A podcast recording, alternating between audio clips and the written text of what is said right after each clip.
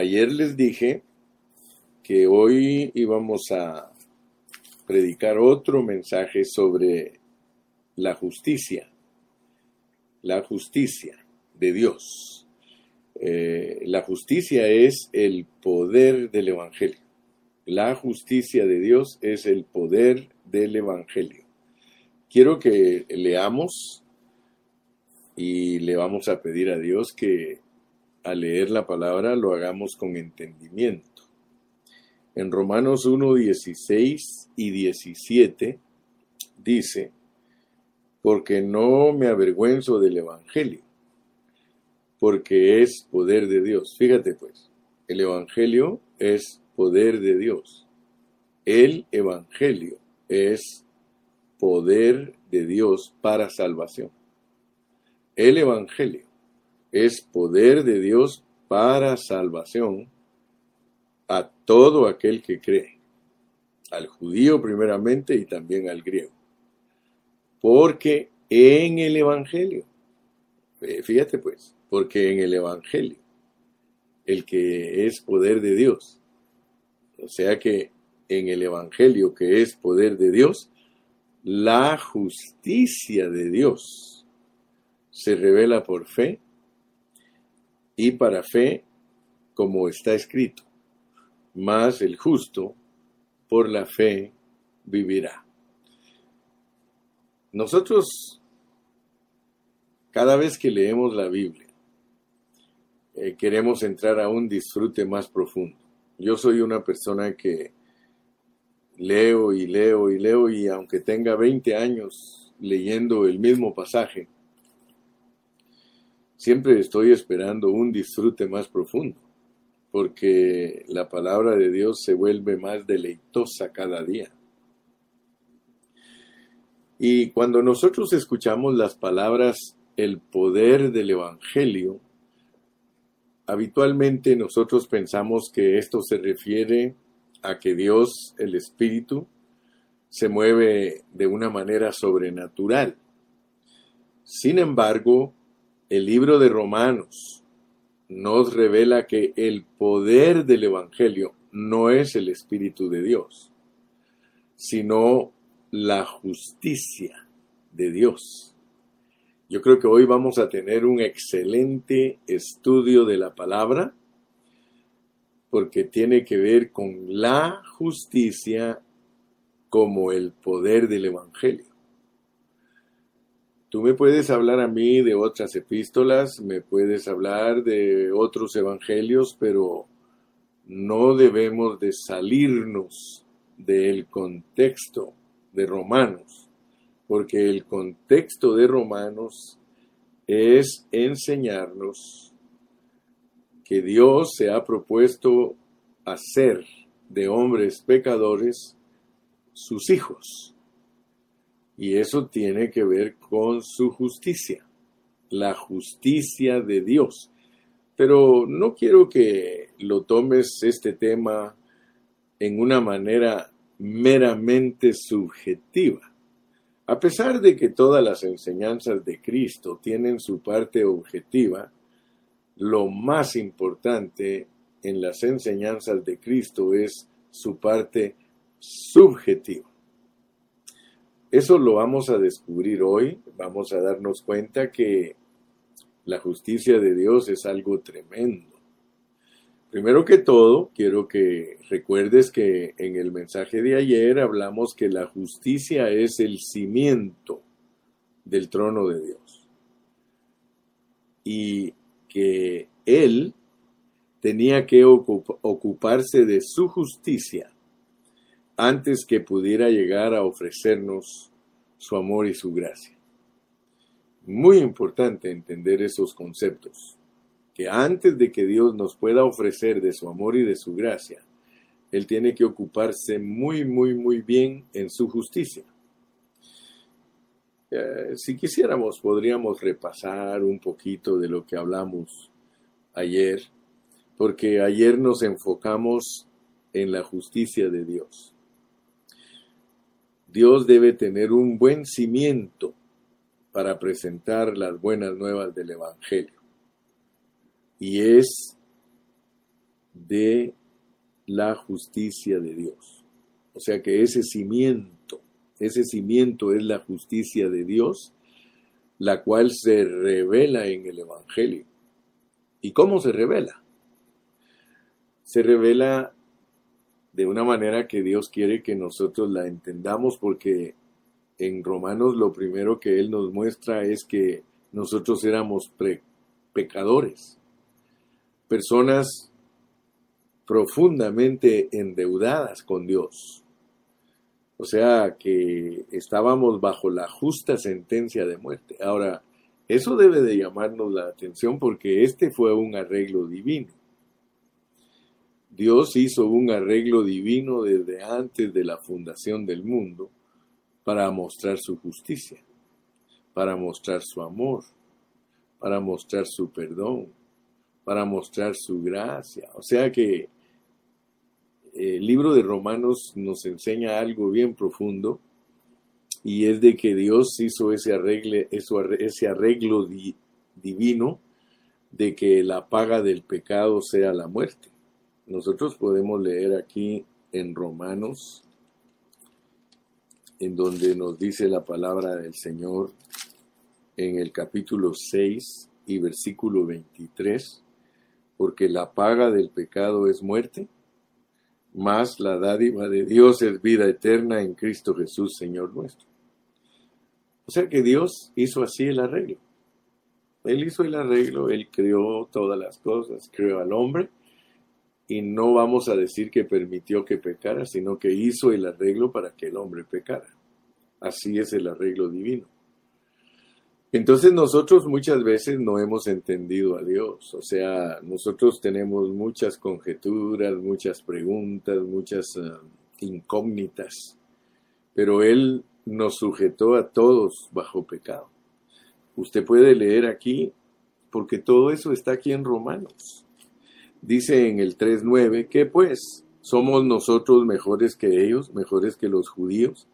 En ninguna manera, pues ya hemos acusado a judíos y a gentiles que todos están bajo pecado. Mira cómo fue el arreglo divino, porque si no, como dicen algunos hermanos, vas a patinar, vas a trastraviar, te vas a quedar en la luna si no pones atención a el propósito divino. El Señor lo hizo de esta manera. 3.10 dice, como está escrito, no hay justo ni aún uno, ni aún uno. Entonces tú me vas a decir, entonces Dios creó hombres pecadores. Mira, el asunto es que Él lo hizo de esa manera. Cuando Él puso al hombre por primera vez frente a los árboles, el hombre era inocente. O sea que Dios así lo puso, pero luego lo probó con sus mandamientos, porque Él quiere demostrar algo. Él quiere demostrar que nosotros no podemos vivir bajo mandamientos. Mira, a veces a mí me frustra que muchos hermanos religiosos empiecen a discutir y empiecen a decir, pero mira, es que tienes que guardar los mandamientos de Dios y que mira, que esto, que el otro, que aquel. Pero cuando tú ya estudias profundamente, no es que Dios esté tratando de que tú guardes mandamientos, porque entonces te va a meter a una religión. Como los judíos, los judíos quieren guardar los mandamientos y, y eso no se puede. Mira, aquí hay un versículo que quiero leerte y es Romanos 3:21. Romanos 3:21. Ahí dice, pero ahora aparte de la ley, se ha manifestado la justicia de Dios. La justicia de Dios. Yo quiero que, que tú te des cuenta que Dios hizo arreglos para que no haya ni un justo. ¿Por qué? Porque solo hay uno que es justo. Solo hay uno. O sea que solo Dios es justo. Mira, dice, no hay justo ni aún uno. Entonces no te vayas a quedar enredado en tales conceptos como decir, ah, entonces Dios nos crió pecadores. No, Él nos crió perfectos al principio, pero dice que los hombres se buscaron muchos males. Dicho en otras palabras, Dios crea, Él corrompe, pero Él restaura. Dios quiere que tú alcances a ver lo que es la justicia de Dios. Porque en todo el universo solo hay una justicia que lo hace a uno aceptable ante Dios. Y por eso dice, pero ahora aparte de la ley. O sea que esto no tiene que ver nada, absolutamente nada con la ley. No tiene que ver nada. Lo que estamos hablando de la justicia de Dios no tiene que ver nada con la ley. Dice, pero ahora aparte de la ley se ha manifestado la justicia de Dios. Pero nota pues porque a veces nosotros somos muy objetivos en nuestras eh, doctrinas y nosotros solo alcanzamos a ver eh, lo superficial de la palabra. La justicia de Dios. Aquí te están hablando de la justicia de Dios, que solo Él es justo. ¿Por qué? Porque todos los demás hombres no hay justo ni uno.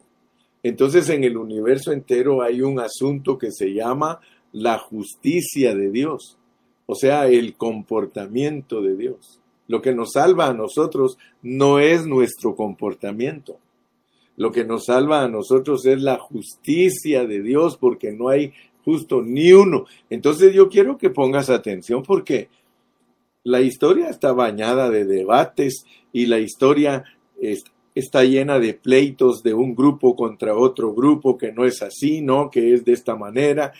Y entonces tú puedes quedarte preso ahí también en las opiniones de los hombres. Pero aquí estamos para entender la palabra del Señor, no las opiniones de los hombres. Entonces, como vuelvo a repetirte, Dios hizo el plan y el arreglo divino de que todos nosotros apareciéramos endeudados. Mira, esto es algo así como el sistema de, la, de, de las tarjetas de crédito de Estados Unidos. Fíjate que las tarjetas de crédito en todo el mundo, porque ahora están en todo el mundo, son con una filosofía, fueron creadas con una filosofía, y es de comprar a todos los hombres. O sea que el mundo tiene una filosofía de adueñarse de todos nosotros. ¿Sabías tú que las deudas se adueñan de nosotros? Solo piensa en eso. El sistema de las tarjetas de crédito es para endeudar a todos, así fue creado ese sistema. ¿Por qué? Porque los ricos quieren ganar intereses de su dinero. Ya sabes que unos cuantos ricos son los que gobiernan el mundo entero, pues a ellos les interesa tener a toda la gente endeudada. Pues aunque mi comparación es un poco negativa, yo quiero decirte que esa es la forma en que Dios creó al hombre. Dios creó al hombre para endeudarlo. O sea que Dios, esos son pensamientos de Dios, pero que no te estorben, porque Dios te da a ti la justicia, la justicia de Él. O sea que no nos debe de estorbar en lo más mínimo todo lo negativo que Dios ha producido en nosotros para mostrarnos su justicia, su amor, su gracia, su perdón, su redención, su transformación, todo, todo, todo. Mira, nosotros tenemos un Padre bien rico y es muy listo, porque Él sabe cómo desplegar. Él sabe cómo tú puedas obtener todas las riquezas de Él. Pero para eso te endeuda.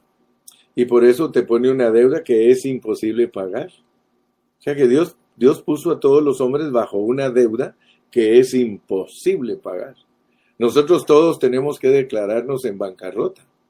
Mira qué bonito es este asunto. Porque es hasta que uno se declara en bancarrota que el Señor le perdona a uno todas las deudas. Gloria a Dios. Esto está buenísimo, hermano. Esto está buenísimo. Mire, yo me gozo de enseñar esta palabra. Pecadores profundamente endeudados con Dios bajo la justa sentencia de muerte. Eso solo Él lo pudo haber arreglado, hermano, de esa manera. Así que yo no estoy preocupado en este día de por qué me tocó participar de todo eso. Aún me dice, la paga de tu pecado es muerte. Sí, no hay forma de que pagues, pero Dios envió a su Hijo y como el Dios hombre Jesús, Él murió en nuestro lugar y sufrió en vez de nosotros. Él cumplió todos los justos requisitos, luego Dios lo resucitó e hizo que ascendiera como prueba de que Dios había aceptado su sacrificio. Así que la muerte de Cristo para nuestro perdón, redención, justificación y reconciliación, ahora Él está a la diestra del Padre. Y tú sabes que Él está intercediendo por nosotros porque Él ya sabe cuál es el plan, cómo fue que nos sujetaron a todos en esto. Nosotros estamos sujetos en esto y gloria a Dios por la vida de Cristo, porque Cristo es el recibo que tiene Dios a su diestra para decirnos a todos, hey, aquí está la justicia de ustedes, aquí está el único justo, el único obediente, aquí está a mi derecha. Ahora bien, nosotros tenemos que estudiar la palabra. Nosotros tenemos que estudiar la palabra para entender la revelación divina, para entender qué es lo que Dios se ha propuesto con nosotros, como un testimonio que el Dios justo, fíjense pues, como un testimonio que el Dios justo ya no puede cambiar su manera de pensar. Él no puede, no puede cambiar su manera de pensar porque él delineó su plan y él no puede revertir su plan. Cristo ya murió por nuestros pecados. Dios ya no puede venir a nosotros y exigirnos que paguemos el precio por nuestros pecados. No, hermano. Si Él hiciera eso, Él sería injusto. ¿Sabes por qué? Si Él hiciera eso, Él sería injusto porque Él fue el que te metió zancadilla. Él fue el que puso tropiezo para que tú resultaras deudor. Pero Él lo hizo de esa manera porque Él quiere mostrar cuán rico es Él para sacarte de cualquier condición. Entonces, yo, yo espero que Dios te abra tu entendimiento, hermano. Porque Dios no va a venir a exigirte que pagues el precio de tus pecados. Porque si él hiciera eso, entonces él está eh, reinvirtiendo su plan. Dios quiere que nosotros sepamos y que apelemos a su justicia y que nos presentemos ante Él y le digamos, Dios santo y justo, no sé cómo te sientes por mí en este momento, Señor, pero sé que tú debes de ser justo y tu Hijo cumplió tu justicia. Ahora te pido por fe en Él y, en ti de que perdones todos mis pecados, porque eh, la única forma que me puedes perdonar es basándote en tu justicia. Amén. O sea que quiero que ustedes vean que la base, la base de nuestra salvación es la justicia de Dios. Vuelvo a repetirte, Dios sería injusto si Él no te perdonara. Parece algo así como presunción de nosotros. No, es entender bien el plan. Dios hizo un plan en el que Él está de acuerdo que tú ores y le digas, Señor, revélame. Pero Dios produjo todas las circunstancias, todo. El hombre resultó deudor, pecador y todo porque Dios lo puso en esa situación. Aleluya. Por eso, dice Romanos 3:21, pero ahora, aparte de la ley, se ha manifestado la justicia de Dios. La justicia no es de los hombres. La justicia es la justicia de Dios, es que solo Él es justo, solo Él es obediente, solo Él no es pecador. Ah, pero se hizo pecado. Vas a, vas a entender por qué se hizo pecado. Porque entendiendo bien esto, dice que esta justicia se manifestó. Dice, pero ahora, aparte de la ley, se ha manifestado la justicia de Dios. La justicia de Dios, hermano, es testificada por la ley.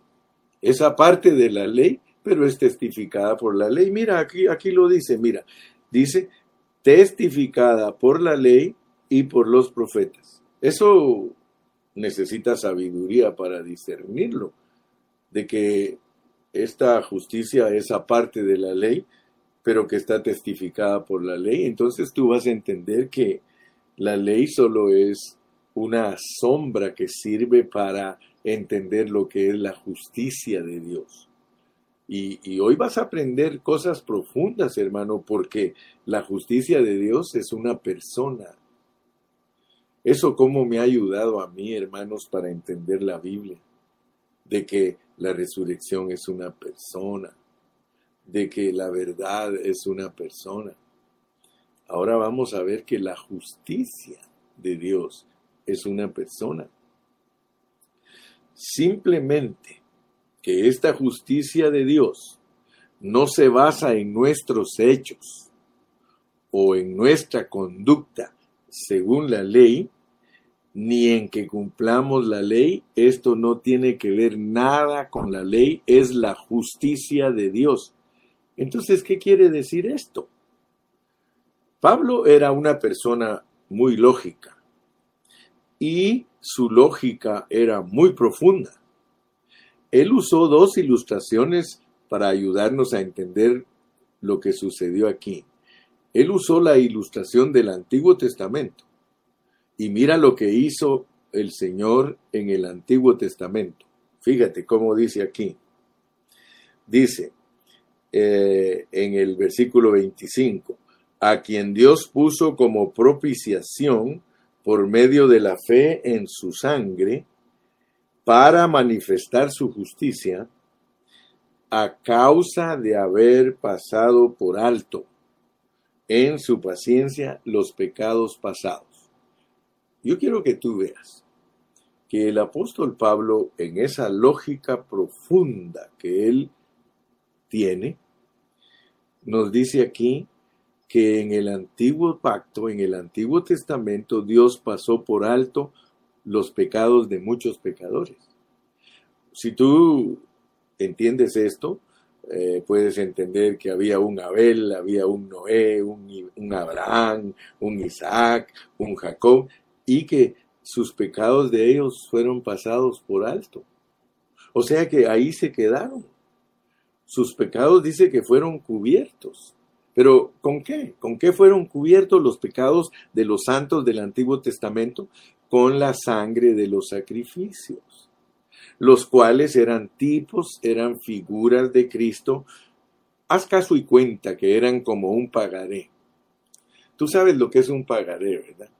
En inglés se llama nota promisoria, a promissory note. O sea, mira cómo funciona este asunto porque nosotros tenemos que saber cómo es que Dios maneja sus asuntos. Cuando un hombre del Antiguo Testamento pecaba, pero era creyente, porque aquí estamos hablando de pura gente creyente.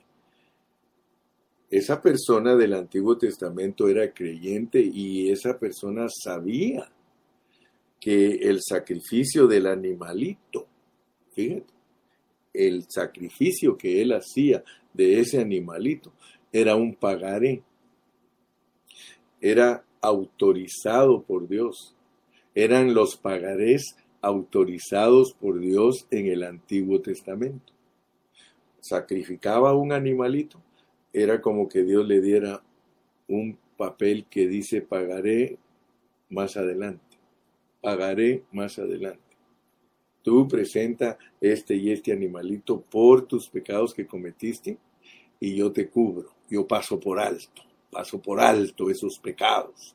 Pero una cosa quiero que sepas, estoy comprometido contigo. En el futuro yo pagaré. Yo pagaré. Mira, qué tremendo, hermano. Si tú alcanzas a ver lo que te está compartiendo el hermano Carrillo, vas a decir, wow, me gozo con esta palabra.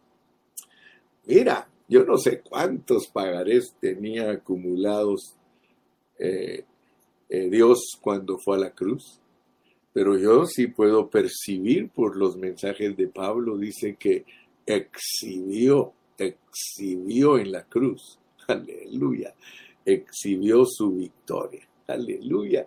Mira, allí pagó todo.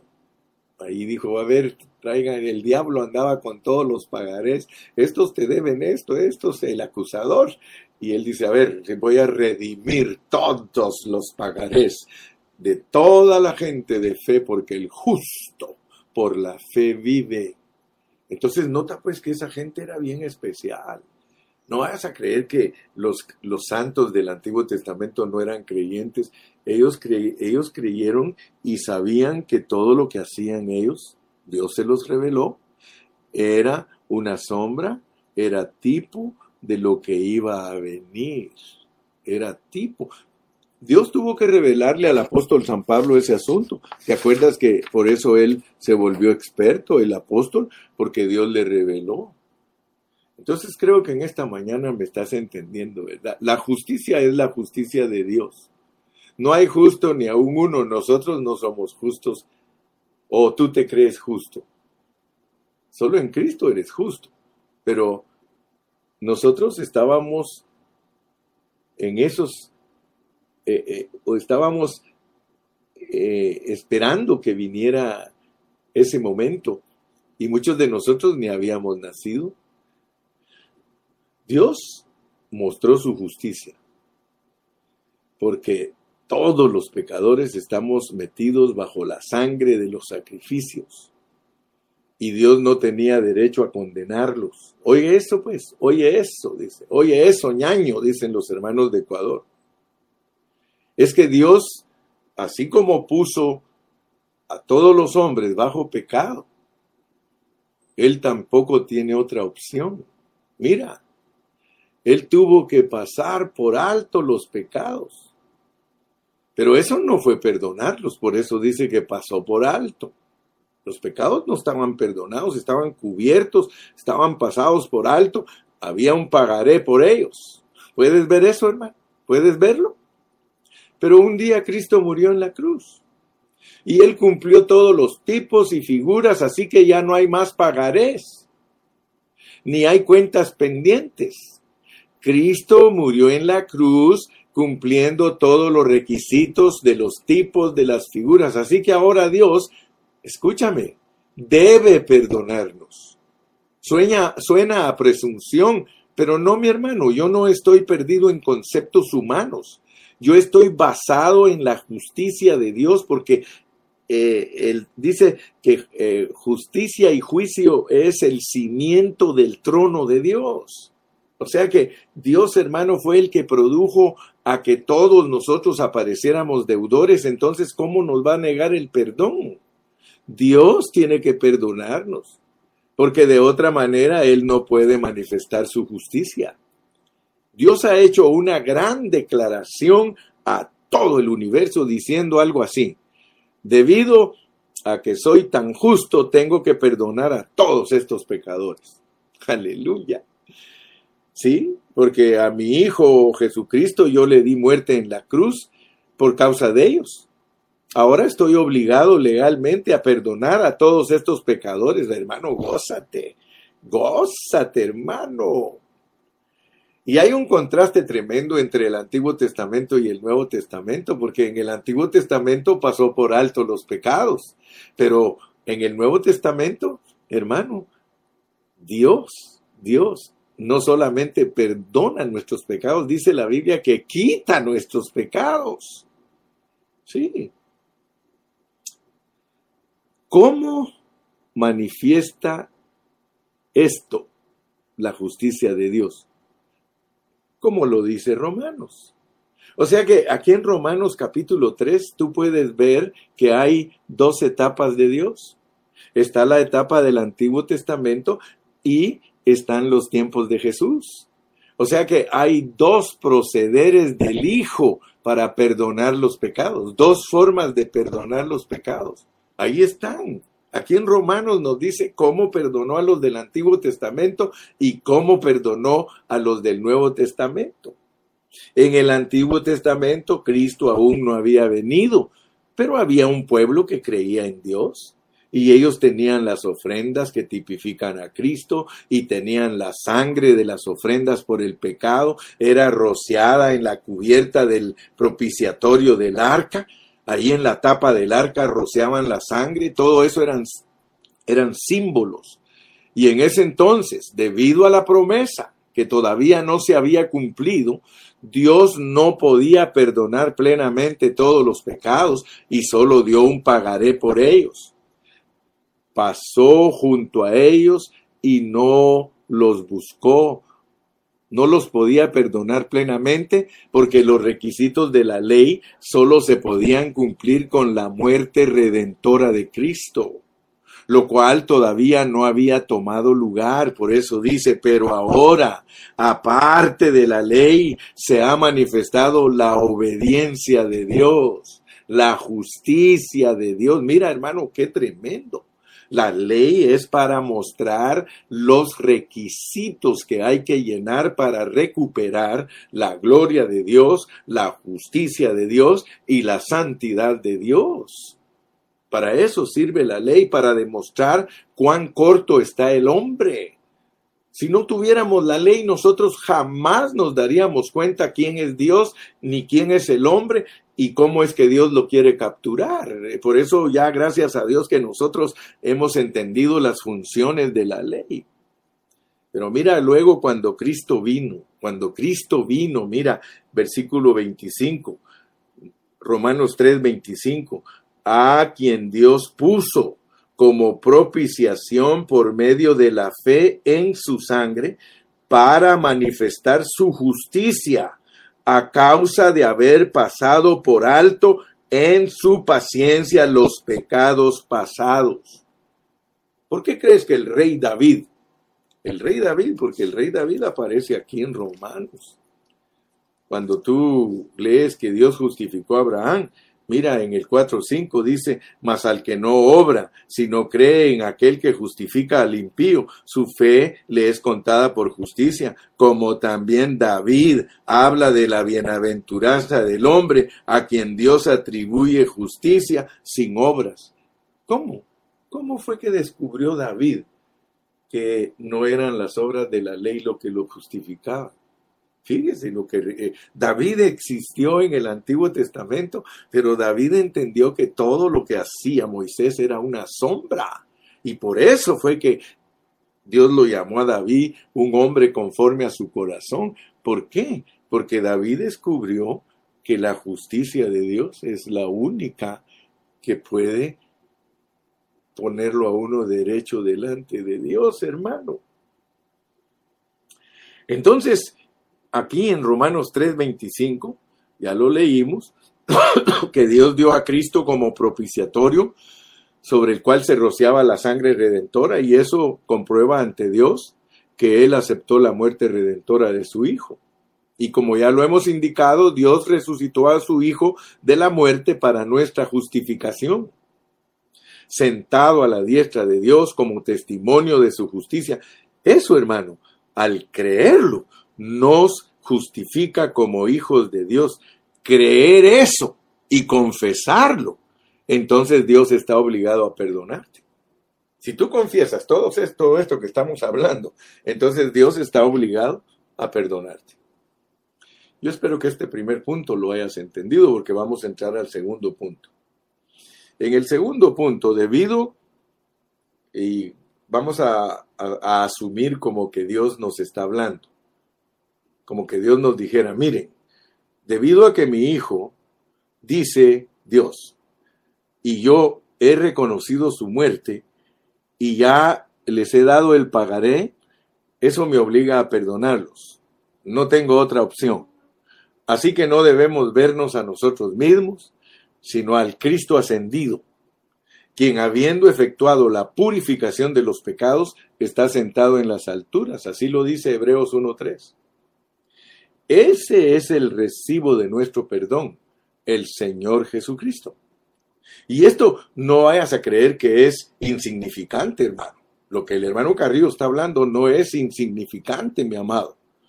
Porque si no tuviéramos este fundamento, sería muy fácil para nosotros decepcionarnos.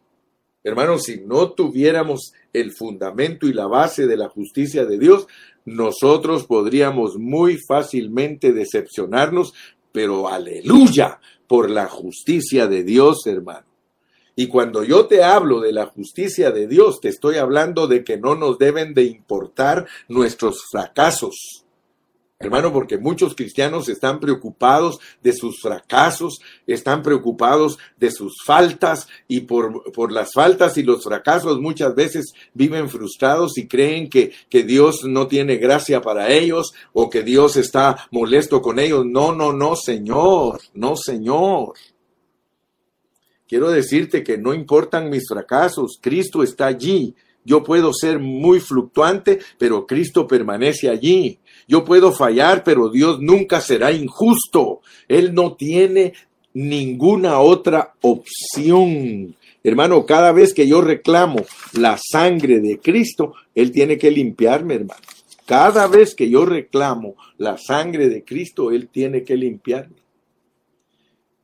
Hermano, nosotros tenemos que llegar al punto de que no tenemos ninguna confianza en nosotros mismos. Hermano, todos tenemos que estar preparados a recibir fracasos. Claro, hermano, yo no te estoy mintiendo. No digas, yo nunca fracasaré, nunca caeré. Hermano, eso lo dijo Pedro. Si tú lees en Mateo 26, 33, Pedro dijo, aunque todos tropiecen por causa de ti, yo nunca tropezaré. ¿Qué le dijo el Señor?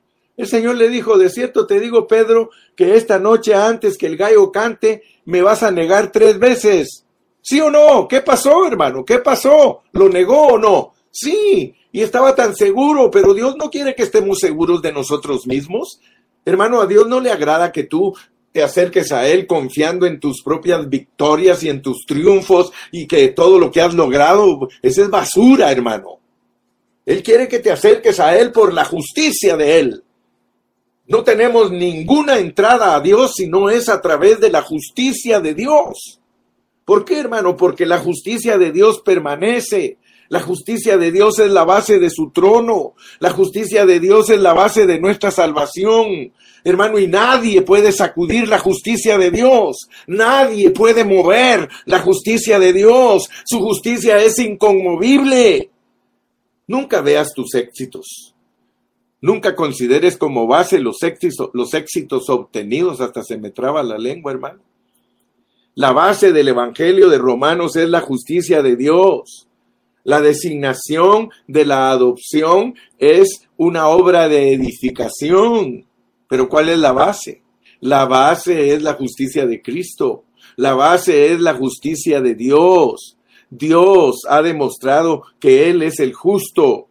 Sí, porque Él ha hecho dos cosas. Pasó por alto los pecados de los santos del Antiguo Testamento y todas las cosas pecaminosas de ellos las pasó por alto. Y ahora perdona a todos los santos del Nuevo Testamento. Mediante esos dos hechos Dios ha comprobado, Él ha demostrado que Él es justo. Ahora nuestra base es esta justicia de Dios. Él es la roca, esa base donde nosotros estamos parados, su justicia. Hermano, cuando todo nos ha salido bien, nosotros ni queremos, o más bien nos acercamos a Dios muy contentos. Pero cuando fracasamos no nos queremos ni acercar a Él. Nuestra condición buena o mala, hermano, a Él no le interesa. A Él lo que le interesa es perdonar pecadores. Pecaste, hermano. Pídele perdón y levántate. Fracasaste, hermano. Pídele perdón y levántate. La justicia de Dios es mayor. La justicia de Dios, hermano, es algo que nosotros debemos de disfrutar. Dios quiere que tú sepas esto que está predicando el hermano Carrillo. Dios quiere que te, acerques a Él con confianza, hermano, sobre una base sólida, no tu, no tu justicia no tus triunfos. Ay, es que yo soy un buen predicador. Ay, es que yo siempre me porto bien. Si esos hermanos son unos fornicarios, estos son unos ladrones, estos son, hermano, te acercas a Dios por tus propias victorias y tu justicia. Estás frito y en tu propia manteca. Ahora le vamos a agregar un poquito de más revelación. Frito y en tu propia manteca, porque sabes que para freír algo hay que traer manteca o hay que traer aceite, pero tú te fríes en tu propia manteca porque estás bien gordo de tu, de tu experiencia propia. Hermano, voy a terminar en esta mañana porque este pensamiento está buenísimo. Voy a terminar. Nosotros necesitamos ver, escúchame bien por favor, porque la mayoría de cristianos son tan ciegos que no alcanzan a ver lo que es la justicia de Dios. Nosotros necesitamos ver que hoy Cristo, hoy Cristo es el fin de la ley. Cristo terminó la ley para que ganemos la justicia de Dios, no nuestra propia justicia, sino la de Dios. Pero ahora vamos a ir a un versículo que te mencioné ayer y que te dije que esto es bien importante entenderlo. Vamos a leer 2 de Corintios 5 y versículo 21. Segunda de Corintios capítulo 5 y versículo 21. Y quiero que me pongas mucha atención. Primera de Corintios 5, 21 dice, al que no conoció pecado. Fíjate pues, al que no conoció pecado. Ya me entendiste que Dios a todos nosotros nos puso la trampa para caer en pecado. Yo no tengo temor de predicar este evangelio porque es el evangelio verdadero. Tú lo puedes buscar, búscala, busca las expresiones, ahí están en la Biblia. En Ezequiel dice que él puede poner, hacer tropezar al justo. Él puede ponerle trampa, dice, o, sea que si el justo cae, dice, es porque yo Jehová provoqué la caída. Así que a mí no me vengas con cuentos ni me digas que estoy predicando un evangelio que, que, que no es correcto. Lo, aparte es que tú no lo entiendas, mi querido amigo. Si tú no entiendes el Evangelio, esas cosas tuyas, son tus business, que Dios te ayude, te bendiga, y yo no voy a pelear contigo. Porque lo que menos tengo yo es que pelear con los que no creen igual que yo, hermano. Ese es, ese es asunto muy tuyo. Pero dice, al que no conoció pecado, fíjate pues, por nosotros lo hizo pecado. ¿Qué te parece que Dios mismo no se perdona? Él es justo. Pero él mismo dice, si yo los hice a ellos pecadores, más me vale que yo también me haga pecador. Fíjate, el plan es maravilloso, el plan está bien delineado. El plan no es cualquier plan. Y por eso a muchos los hace que, que patinen, que trastravíen, que se les vayan los pensamientos. Al que no conoció pecado, por nosotros lo hizo pecado. Para que nosotros, fíjate pues, para que nosotros, ¿me estás escuchando? Para que nosotros fuésemos hechos justicia de Dios en él. Ay, hermano Carrillo, ahora sí que me metiste a un laberinto. Porque solo Dios es justo. Pero aquí dice que en Cristo, en Cristo, Dios quiere hacernos justicia de Dios. Entonces tienes que entender pues que la justicia no es solamente objetiva. La justicia es una persona que se tiene que formar en ti para que tú seas agradable a los ojos de Dios. La justicia, gloria a Dios, hermano. La justicia en su primera etapa es perdonarte y que estés seguro, parado sobre la roca de la justicia de Dios para que no te vaya a engañar nadie, porque el debate durante toda la historia es se pierde la salvación, no se pierde la salvación. Y mira, mientras muchos están averiguando si se pierde o no se pierde, los que están, los que están abiertos a la enseñanza de Dios están disfrutando lo que Dios les ha dado para que disfruten. Mira, nosotros gracias a Dios que hasta tenemos un folleto que se llama La salvación tan grande del creyente y ahí explicamos en 26 lecciones, explicamos lo que es ser salvos eternamente y lo que es la recompensa para los cristianos, porque de esta enseñanza los cristianos lo que han hecho es una mezcolanza. Los cristianos han hecho una mezcolanza y mezclan la recompensa con la salvación. Hermano, cuando tú estudias la justicia de Dios, tú estás estudiando la salvación de tu espíritu.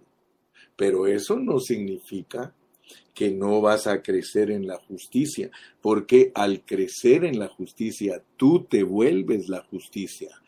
El hecho de que Dios te conforme, te transforme, el hecho de que Dios haga el trabajo en ti, te santifique, eso te va a hacer la justicia de Dios en Cristo. Tú y yo podemos venir a ser la justicia de Dios. Pero nótalo pues, nótalo. Porque aquí dice que Cristo fue hecho pecado para que no seamos la, para que nosotros seamos la justicia de Dios. Nosotros llegamos a ser la justicia de Dios. ¿Qué quiere decir esto? Él dice, miren, si a mi hijo que nunca pecó lo hice pecado y él es la justicia, no me digan ustedes que yo no puedo hacer de pecadores mi justicia. Romanos es el libro donde Dios quiere que entiendas que de pecadores Él puede hacer algo muy elevado. De pecadores Él puede transformarlos y hacer en ellos la obra y volverlos igual a su Hijo. Por eso es que Romanos 8:29 dice que nosotros fuimos escogidos y predestinados para ser conformados a la imagen de su Hijo, para que Él sea el primogénito entre muchos hermanos. Aleluya. Hermano, ahora no solo somos justos, sino que somos la justicia de Dios.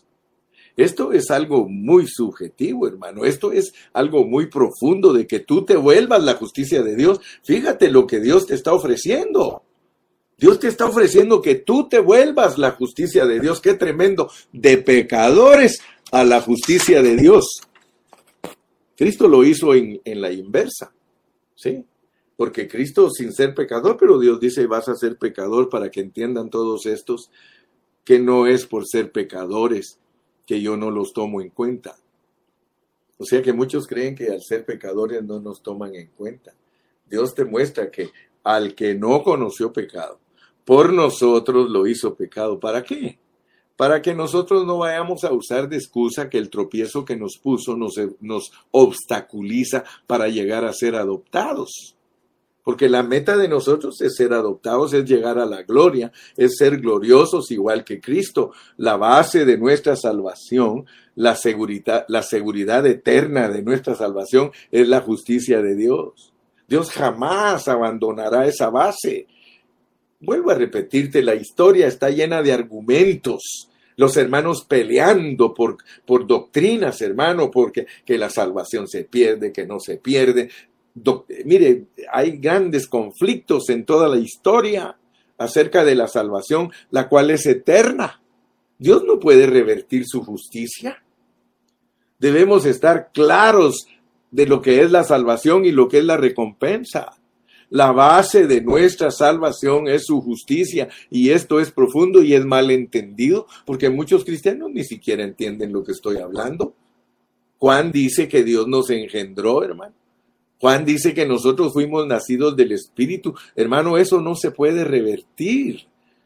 Nuestra regeneración no puede ser revertida. Ayer les dije, el hecho de que un hijo nuestro sea ladrón, asesino, eso no lo elimina y no deja de ser nuestro hijo. Y aunque sea que esté preso, nosotros lo vamos a visitar porque nos duele su comportamiento, pero él no puede ser revertido de ser nuestro hijo. ¿Se, puede imaginar usted que Dios se arrepintiera de habernos hecho nacido? Sería un homicidio, sería un aborto. Hermano, estamos hablando de la seguridad de nuestra salvación en nuestro espíritu. Tenemos la vida de Dios en nosotros para siempre. Eso nos debe de hacer gritar, aleluya, gloria a Dios, la justicia de Dios me ha hecho alguien que sea perdonado para siempre. ¿Cómo se arreglan nuestros problemas? Confesando nuestros pecados. Dice que si tú confiesas tus pecados, Él es fiel y justo para perdonar tus pecados. Nosotros no tenemos problemas ya del pecado. Nuestros pecados solo nos acogemos a la sangre de Cristo y la sangre de Cristo nos limpia de todo pecado y nos perdonan todo. Todo nos perdona el Señor. Así que tú no tienes problemas de eso. Dios perdona los pecados de nosotros del pasado antes de venir a Cristo y aún todos los pecados que cometemos durante el tiempo que estamos en Cristo. Todos los pecados son perdonados. Si ese es el asunto, que los pecados ya no, no son el problema para el hombre. El problema para el hombre es no creer en la justicia de Dios. Y hoy día tanto cristiano y tanto hombre que hay que confía en sus propias fuerzas. tanta gente que hay que, que cree que va a lograr algo con Dios porque se porta bien. Nosotros no logramos nada por portarnos bien, hermano. Nosotros lo único que logramos es un orgullo espiritual, la justicia de Dios. Solo Dios es justo, pero Él quiere que seamos su justicia en Cristo, porque la justicia no solo es objetiva, sino subjetiva. La subjetividad de la justicia de Dios es para que nosotros seamos agradables ante Dios y también para que experimentemos para que experimentemos y disfrutemos de la justicia de Dios por medio del proceso de la santificación y de purificación, para que en Cristo nosotros seamos la justicia de Dios. Hoy podemos en Cristo decir que somos justos como Dios. Aleluya. Muchas gracias, mis amados. Que Dios me los bendiga y no te me, no te me achicopales. ¿Caíste? Levántate. Sí. ¿La regaste? Pídele perdón a Dios y a tu esposa y a tu esposo y a los hermanos y a seguir adelante. Esto, hermano, no es por nuestra propia fuerza. Sí, la Biblia es bien clara, hermano. No es, no es tu, ¿cómo dice ese canto? No es mi, no es mi gloria, es la gloria de Dios. No, la regaste. Come on, levántate. Sigue adelante, Dios está contigo. Tu salvación en tu espíritu es eterna. Ah, ahora si te portas mejor y te portas bien, dice el Señor que te va a dar una recompensa. Pero eso ya es, eso ya es secundario, aparte de la justicia. Así que ninguna condenación hay para los que están en Cristo, los que no andan conforme a la carne. Por eso es importante cuidarse de la carne, porque la carne quiere que nosotros nos, nos auto, nos auto justifiquemos. Di no a la autojustificación. Di sí a la justicia de Dios. Cuando te presentes delante de Dios, acuérdate, acuérdate que tienes una justicia. Por eso Él dice que te acerques confiadamente al trono de su gracia. Fíjate que el trono de Él es justicia y juicio. Pero cuando tú te acercas por medio de Cristo, ese trono es el trono de misericordia. Hasta mañana.